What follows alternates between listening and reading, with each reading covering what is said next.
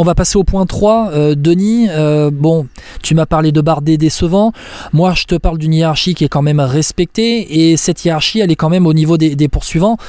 On va voir qu'il y a quand même une certaine logique. Je vais donner le, classement de, ceux qui jouent le général. C'est-à-dire que tu as ceux qui se sont intercalés, les échappés qui terminent premier, deuxième, septième, huitième, avec Shaw, Terrada, Zimmerman 13e et tout. Mais au milieu de tout ça, il y a les favoris, il y a une hiérarchie, avec donc, euh, on va dire, par rapport, euh, par rapport à, à Pogacar, Vingegaard qui termine à 4 secondes, Pitcock qui termine à 13 secondes, Jane Lee à 15 secondes, derrière Simon et Adam Yates qui terminent, euh, je fais le calcul hein, de tête en même temps, c'est à 24 et 28 secondes de Tadej Pogacar, Carlos Rodriguez qui termine juste dans la roue des frères Yates à 2 secondes derrière, tout comme Sepkus, et derrière Félix, Félix qui termine à 1,41. On est déjà là, on est déjà là à 51 secondes de Pogachar.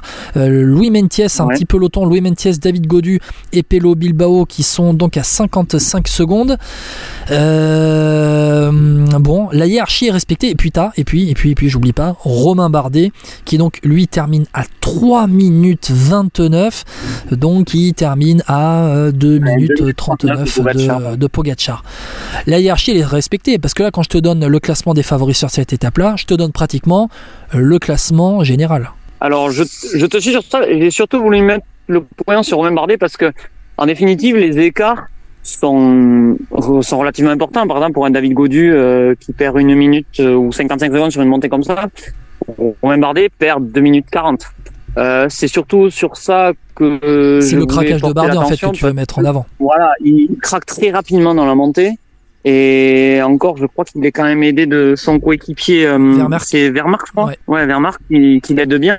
Mais en définitive, aujourd'hui, il est vraiment, euh, il est vraiment dans le dur. Et, je trouve que justement, il y avait, euh, il y avait peu d'écart finalement encore avec le fond de top 10.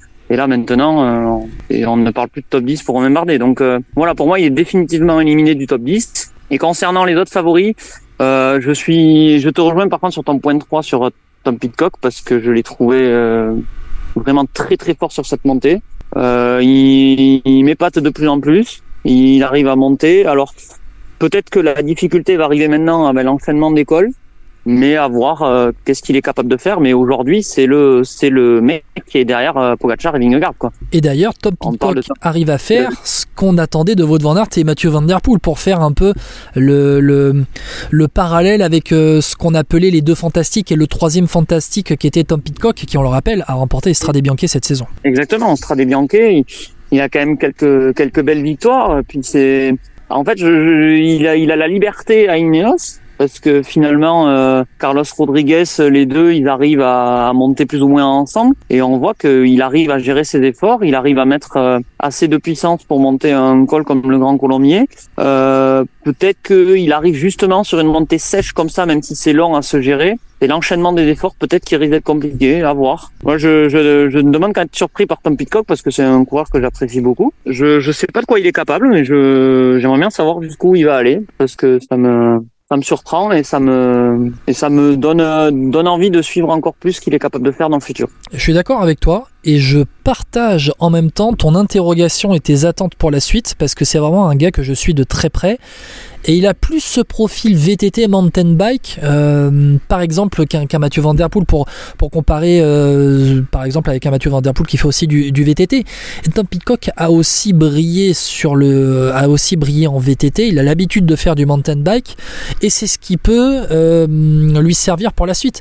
Alors pour l'instant, on n'a pas vu de grosses grosses étapes de montagne. Je dis ça, on a vu le Tourmalet, on a vu les Pyrénées, mais ce n'était que deux étapes. Là, on va arriver en fin de deuxième semaine en début de troisième semaine avec des enchaînements de cols en haute montagne.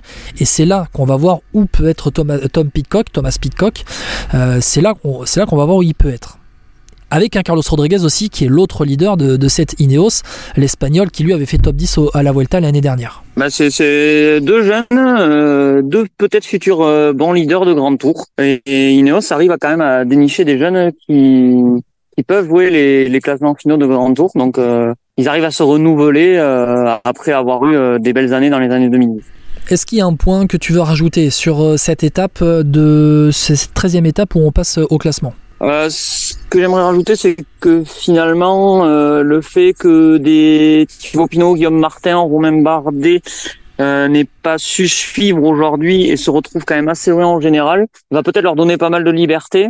Alors évidemment, je parle des coureurs français actuellement, mais on peut aussi évoquer peut-être des Mikel Landa, des, des même un Félix Gall qui est quand même à 10 minutes 33.